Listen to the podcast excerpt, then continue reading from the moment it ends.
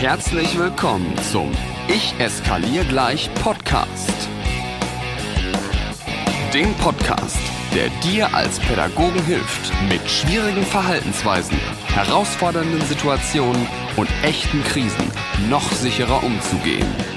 Von und mit Raphael Kirsch. Ich eskaliere gleich, schreit mein lieber Freund Matze jedes Mal am Anfang einer Folge. Warum zum Geier heißt denn eigentlich dieser Podcast Ich eskaliere gleich? Denn so richtig viel mit Eskalation war in den letzten Folgen ja noch gar nicht so zu hören. Naja, der heißt so, weil ich zum einen natürlich auch die passenden Strategien für die Menschen habe, wo es wirklich mal richtig krawallig wird, denn ich arbeite ja auch seit vielen Jahren nicht nur als Krisen- und Konfliktpädagoge, sondern auch als Trainer für Schutz- und Abwehrtechniken. Und zum anderen heißt der Podcast Ich eskaliere gleich, weil ich halt auch regelmäßig selber noch eskaliere. Ja, ich weiß, jetzt wird der ein oder andere von euch sagen, was? Raphael, du als absoluter Vollprofi, was das Thema Krisen und Konflikte angeht. Und was soll ich sagen? Ja, natürlich. Auch ich komme immer wieder an meine Grenzen, auch ich finde immer wieder meinen Meister. Und das ist eine ganz, ganz wichtige Botschaft direkt zu Beginn dieser neuen Podcast-Folge für dich. Du wirst niemals für alle Kinder und für alle Eltern, für alle Jugendlichen, für alle Kolleginnen und Kollegen die passende Strategie haben, wenn es mal herausfordernd wird. Es wird dieses eine Kind geben, es wird diesen einen Elternteil geben, bei dem selbst mein Seminar nicht mehr helfen kann. Und weißt du was? Weißt du was? Das ist okay. Denn dafür arbeiten wir alle in bestimmten Systemen. Und nach unserem System kommt immer noch was. Wichtig ist, dass wir irgendwann den Mut finden zu sagen, alles klar, an der Stelle komme ich nicht mehr weiter. So. Jetzt heißt der Podcast, ich eskaliere gleich, weil ich halt auch gerne selber mal eskaliere. Nee, was heißt nicht gerne, sondern es passiert mir halt auch als Profi. Es wird so sein, dass ich vielleicht naja, eine sehr, sehr lange Zündschnur habe. Also mich muss wirklich was aus dem Konzept bringen, bevor ich mal eskaliere. Es wird auch so sein, dass ich für viele Standardsituationen, die vielleicht für dich gerade noch richtig aufregend sind, einfach die passenden Strategien im Background habe. Aber manchmal, wenn es mich dann doch erwischt, dann eskaliere ich halt auch mal. So, und das ist ey, voll normal. Also du wirst mal deinen Meister finden und du wirst nicht in jeder Strategie, ach, in jeder Situation die passende Strategie abrufen können und du wirst auch nicht immer cool bleiben können. Und das ist in Ordnung. So. Was du aber machen darfst, Schrägstrich solltest, und das ist das, worin ich richtig gut bin, ist zu überlegen, hey, was mache ich denn beim nächsten Mal?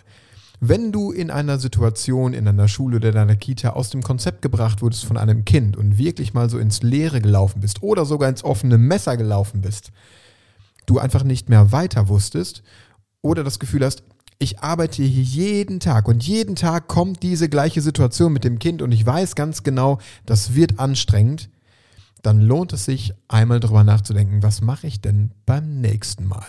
Und genau darum soll es heute in dieser Folge gehen. Denn meine Erfahrung in meinen Seminaren ist ja, dass ich immer dann gebucht werde, wenn das Kind bereits in den Brunnen gefallen ist. Das heißt, da sitzen dann Pädagoginnen und Pädagogen vor mir und erzählen mir, Raphael, an der und der Stelle ist es schwierig und wir haben hier das Kind, das macht das und das und das. Hilf uns jetzt mal bitte. Und dann sage ich, ja klar, alles klar, machen wir. Wir, wir packen all mein Know-how jetzt quasi in diese Situation, die immer wieder schwierig ist und dann kriegst du dafür irgendwas. So, das können wir machen. Aber da steckt ja was ganz, ganz Spannendes drin. Da steckt ja drin, ich brauche Hilfe für eine konkrete Situation, die immer wieder schwierig ist. Da steckt drin, ich brauche Hilfe für eine konkrete Situation, die immer wieder schwierig ist und von der ich weiß, und das ist jetzt wirklich etwas ganz Entscheidendes, von der ich weiß, dass sie immer wieder auftauchen wird.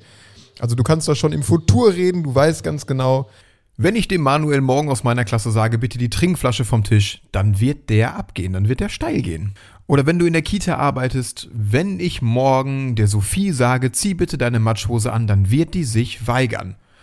Und davon kennst du ja garantiert tausende Beispiele. Wenn du jetzt einmal ganz kurz so durch dein Gedächtnis durchkramst, da fallen dir garantiert zwei, drei Kinder ein, bei denen du jetzt schon weißt, dass Konflikte immer wieder auftauchen und zwar immer wieder durch die gleiche Situation. Habe ich recht? Oder habe ich recht? Und jetzt haben wir Pädagoginnen und Pädagogen eine ganz blöde Angewohnheit. Zumindest ist es das, was ich erlebe. Du darfst mich ja super gerne wie immer korrigieren. Auch zu dieser Folge stehe ich voll drauf, wenn du mir dein Feedback schickst. Aber unsere blöde Angewohnheit, die zumindest ich regelmäßig in meinen Seminaren erlebe, ist, dass wir uns überlegen, was muss ich denn im konkreten Moment tun, um die Eskalation, die dann da ist, wieder runterzukochen, um mit dem Kind in der Situation wieder klarzukommen oder mich durchzusetzen, dass die Trinkflasche vom Tisch kommt, die Matschhose angezogen wird oder einfach das erledigt wird, was ich gerade vorhabe. Aber wieso ist das aus meiner Sicht jetzt so eine blöde Angewohnheit? Naja, es ist halt so ein bisschen wie Feuerwehrspielen. Du reagierst halt immer nur dann, wenn es brennt. Und genau aus diesem Grund möchte ich dir heute mal eine Technik mitgeben, wie du im Vorfeld auf solche Situationen reagieren kannst, bei denen du weißt, sie werden wieder eintreten. Und diese Technik ist ganz, ganz spannend, denn sie stammt ursprünglich gar nicht aus der Pädagogik, sondern aus dem Vertrieb, also aus dem Bereich Verkäufer sein. Man nennt diese Technik Einwandvorwegnahme und um das jetzt genau verstehen zu können, muss ich ein bisschen ausholen. Bist du einverstanden? Schön. Wir alle sind ja in unserem Leben schon des Öfteren mal mit guten, mal mit weniger guten Verkäufern konfrontiert worden. Aber wodurch unterscheiden sich jetzt die guten von den schlechten Verkäufern? Naja, das kann ich dir sagen. Der Schlechte verkauft dir einfach ein Produkt. Er möchte, dass du zum Beispiel das neue iPad kaufst oder dass du einen neuen Handyvertrag bei ihm abschließt. Der gute Verkäufer, der wird immer erst überlegen, wer kommt denn wohl gleich als Kunde rein und was könnte dieser Kunde für Einwände gegen mein Produkt haben? Was könntest du also für Einwände gegen den neuen Handyvertrag, gegen das neue iPad, gegen das neue Auto, egal was, was könntest du für Einwände mitbringen? Also mit Einwänden sind Gründe nicht zu kaufen gemeint. Ich glaube, das ist aber deutlich, oder? Stell dir einfach mal zur besseren Vorstellung dieser, dieser Technik einmal folgendes Szenario vor. Du hast dir überlegt, du möchtest dir ein neues Auto kaufen.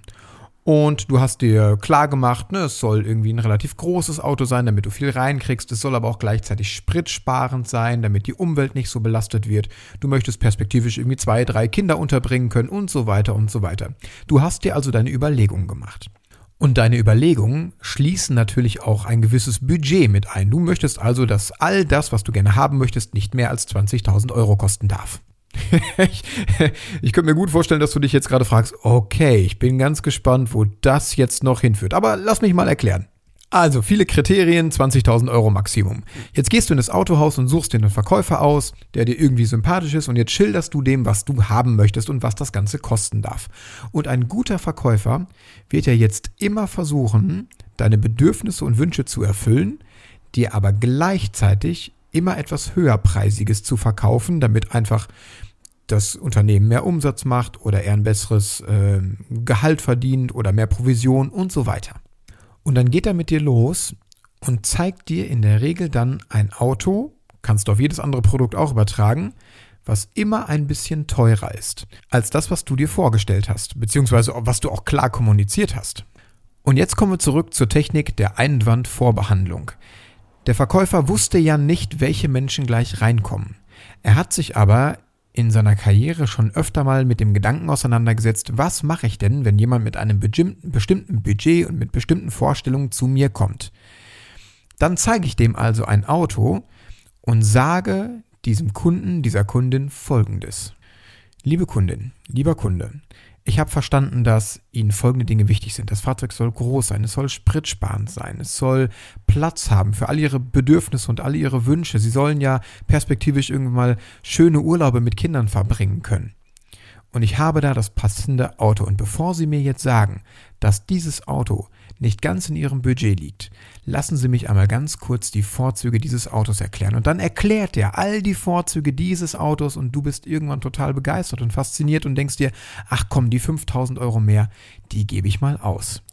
So, das müssen wir jetzt einmal nochmal klarkriegen. Also der Verkäufer stellt ein hypothetisches Konstrukt an und senkt sich, was mache ich denn, wenn mir jemand sagt, das Ding ist zu teuer? Und dann hat er auf diesen Einwand, das ist zu teuer, die passende Antwort parat. Er hat sich also im Vorfeld überlegt, was jemand dagegen haben könnte und kommuniziert das direkt. Er sagt ja, und bevor Sie mir jetzt sagen, das ist zu teuer, lassen Sie mich einmal zwei Minuten die Vorzüge dieses neuen Autos erklären. So funktioniert Einwandvorbehandlung. Ein guter Verkäufer, eine gute Verkäuferin überlegt sich immer im Vorfeld, was könnten Menschen wohl dagegen haben, weil sie dich nicht genau kennen, ist das ein hypothetisches Konstrukt, und überlegen sich für diese Frage oder für, diese, für diesen Einwand, der dann kommt, eine passende Antwort und eine passende Strategie. Ich kann mir gut vorstellen, dass du ab sofort, weil du es ja auf jede Situation übertragen kannst, zukünftig ganz anders shoppen gehen wirst. Also wenn du einen neuen Handyvertrag hast, dann achte bitte mal auf die Einwandvorbehandlung. Aber jetzt machen wir mal den Bogen zur Pädagogik. Wir Pädagoginnen und Pädagogen, ich habe es vorhin erwähnt, haben die blöde Angewohnheit, immer dann zu reagieren, wenn das Kind schon in den Brunnen gefallen ist. Also wie die Feuerwehr einen Brand zu löschen, der bereits in Gang geraten ist.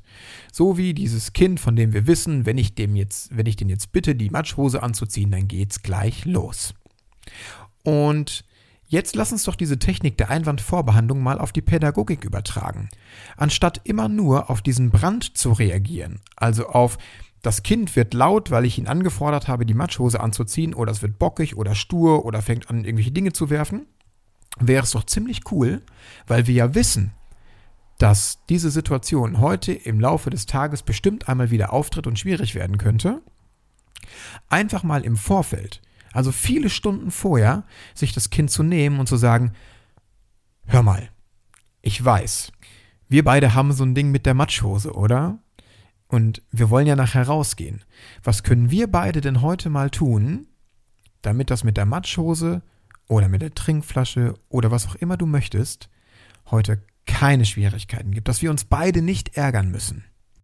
Andere Situation. Du weißt ganz genau, dass du mit einer Schülerin, einem Schüler immer wieder in Streitigkeiten gerätst, damit die Trinkflasche nicht erst auf den Tisch kommt oder vom Tisch geht, damit die Butterbrotdose nicht rauskommt und so weiter.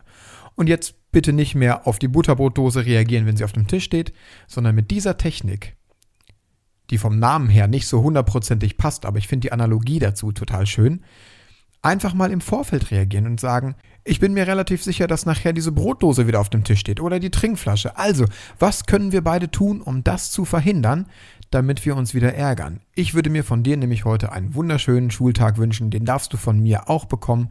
Also, lass uns mal gemeinsam in die Überlegung gehen. Und das, was dann passiert, ist, dass sich ja alle, sowohl du als auch der Schüler, als auch die Schülerin oder das Kind in deiner Gruppe im Vorfeld schon einmal Gedanken machen. Hey, und was richtig cool ist, du kannst mit dieser Technik mehrere Fliegen mit einer Klappe schlagen. Du kannst zum einen dafür sorgen, dass eine in deinem Kopf schon schwierige Situation einfach mal ein bisschen entlastet wird, weil du nicht mehr in der akuten Situation reagieren musst. Dann ist es natürlich auch super entlastend, wenn du nicht mehr in der akuten Situation reagieren musst, sondern einfach im Vorfeld schon mal gemeinsam Überlegungen mit dem Schüler, mit der Schülerin anstellen kannst. Und das Allerbeste, und das ist jetzt wieder richtig Pädagogik, ist, dass du den Schüler, die Schülerin oder das Kind in den Lösungsprozess für eine für ihn und für dich schwierige Situation mit einbeziehst. Und das ist pure Wertschätzung. Wuhu! Zugegeben, ein ganz schön langer Bogen, aber der war mir wirklich wichtig. Ich sehe diese Technik, die Einwandvorbehandlung bei Verkäufern jeden Tag da draußen und erlebe es, weil ich einfach auch so fokussiert mittlerweile durch die Welt renne und auch meinen Blick auf sowas richte und auch ein Gespür dafür habe mittlerweile. Und mir macht das Spaß, das mitzukriegen, wie Menschen mit der richtigen Wortwahl, mit der richtigen Idee, mit dem Vorherüberlegen selbst viel zufriedener sind und auch die Menschen, mit denen sie arbeiten. Also bei Verkäufern sind es die Kunden und bei uns sind es die Kinder und die Eltern, dass die einfach viel zufriedener sind und viel wertvollere Zusammenarbeiten entstehen. Und ich habe es gerade erwähnt, das funktioniert auch bei Eltern. Du hast zum Beispiel ein schwieriges Elterngespräch vor der Brust, wo Eltern mit einer Beschwerdehaltung an dich herangekommen sind. Und die wollten jetzt einen Termin haben und dieser Termin ist jetzt heute da. Jetzt sitzen die Eltern vor dir.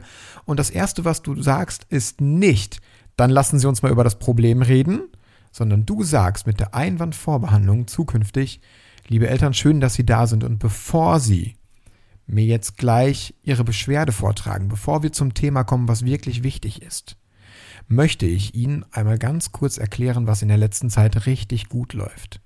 Mit dieser Technik entkräftigst du einfach ganz, ganz viel Energie und schaffst Raum für positives Denken und für Kreativität. Natürlich dürfen die Eltern dann immer noch ihre Beschwerde vorbringen und du hörst dir die natürlich auch an als gute Pädagogin und als guter Pädagoge und machst auch was draus. Kurzer Real Talk, das bedeutet nicht, dass die Eltern recht haben.